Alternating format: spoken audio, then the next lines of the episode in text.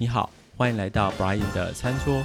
这里要跟大家分享的是跟吃有关的趣味事，谈饮食文化，谈食物科学，谈烘焙。从 Brian 的观点带你认识你可能已经知道或好奇想要了解所有跟吃有关的事。让我们开始吧。各位朋友，大家好。这一集我们要谈论的是食物的交流与饮食文化。大部分的朋友都喜欢吃吃喝喝，享用美食似乎是人类的天性。美食可以在家中的厨房餐桌上，在巷口的小吃摊，在街角的便利商店，或在旅行地图上密密麻麻被标示推荐的餐厅。不过，不少食物之所以特别的好吃，让人想要吃，甚至想要学着做，并不全然是食物的本身。食物之所以吸引人，就算没有吃过，也想让人跃跃欲试。可能是它所代表的时空背景，也或许是品牌的吸引力，或是厨师个人的魅力。一道菜色或食谱，无论是全然创新，或是经典复古重现，都可以有各自的魅力存在。这也是饮食文化能够有趣、值得爱吃的人士花心思探索的动力。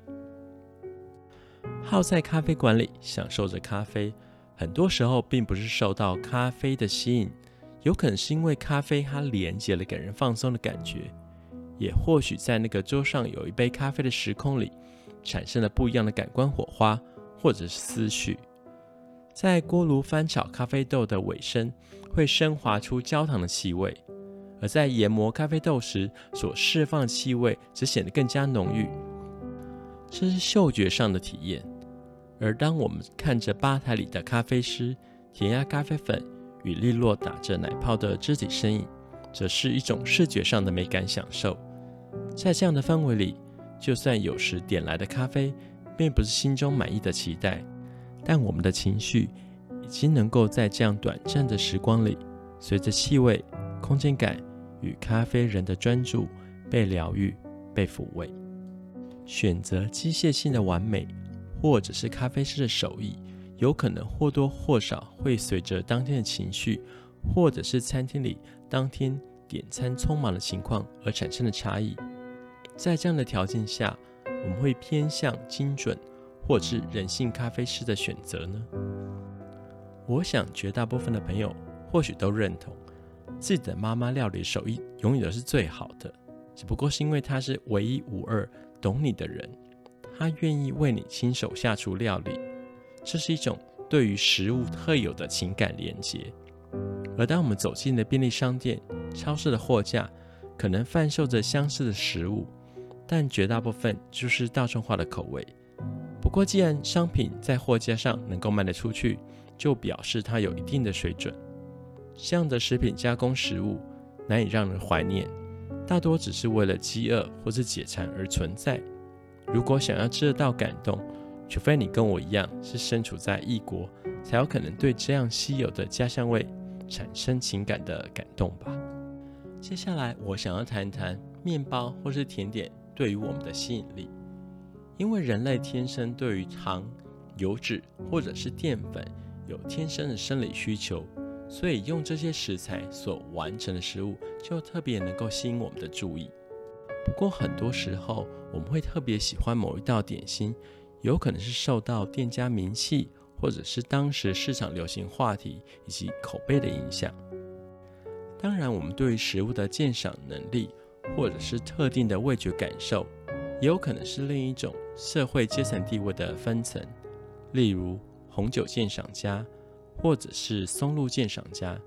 这些能够用专业背景指出特定食物的不同。好坏，或者是它的经济价值高低，所代表的是另一个族群完全不同的饮食文化领域。当然，对于这些食物特定好坏的辨识能力，是必须透过相当专业的训练，也必须连接到深厚的文化风土背景，才能够办得到。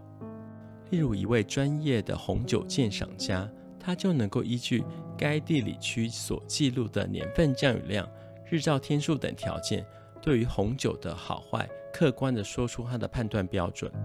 不过，一旦过了这个基准线之后，如果以大众客观的角度来看，很多时候，我们喝红酒其实只剩下了喜不喜欢，很难用好坏来加以区别。不少美食家对于特定食物产区的要求格外的讲究。如果是基于风土、气候，甚至是传承的特殊处理手法来看的话，确实有其不可忽略的重要性。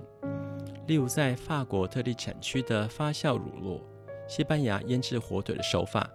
意大利某个地理区所盛产的橄榄或是杏仁等等。他们不少时候都会刻意冠上地理区的名称，来与大众化的商品加以区隔。这样的命名习惯在台湾也同样存在着，例如大家所熟悉的宜兰葱、大甲芋头、关庙面等等。只不过自己对于特定食物迷恋这件事情，我比较确信是因人而异的。毕竟好或不好是必须透过比较。或者是大量品尝经验的累积，才能够归纳得出来，很难用精准的科学来定论。回到我们前面提过的，对于特定食物好坏的辨识能力这件事，举一个例子，从来没有吃过鱼子酱或者是黑松露的人，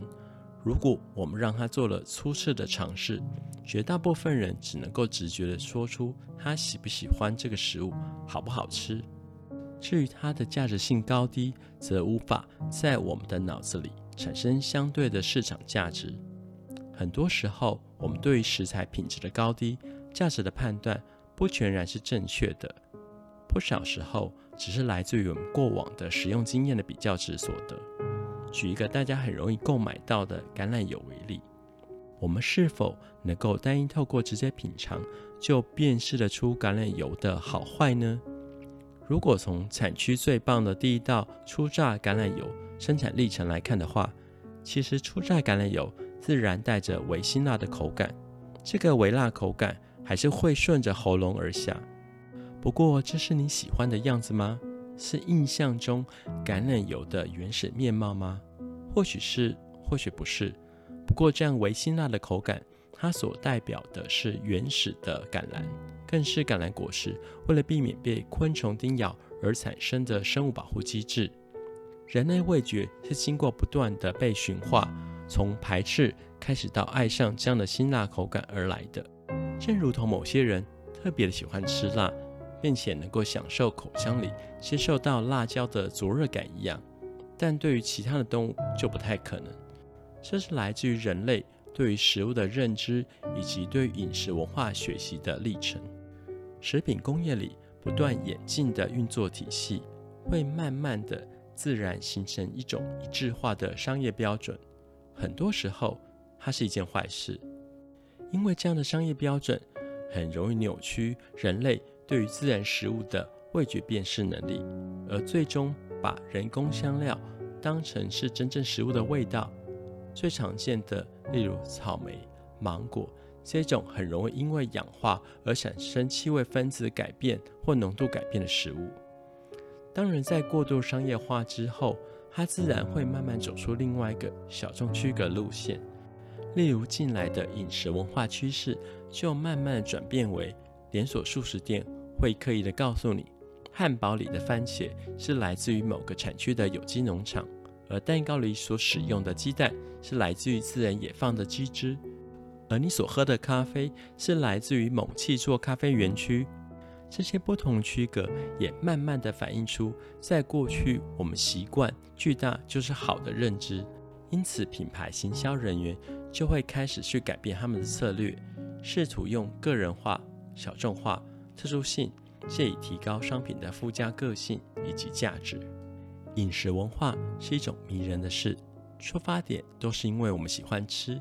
同时能够乐在其中，无论是为了享受食物的美味，或者是用餐过程所带来的愉悦感受，吃已经不是满足口腹之欲那么样的简单。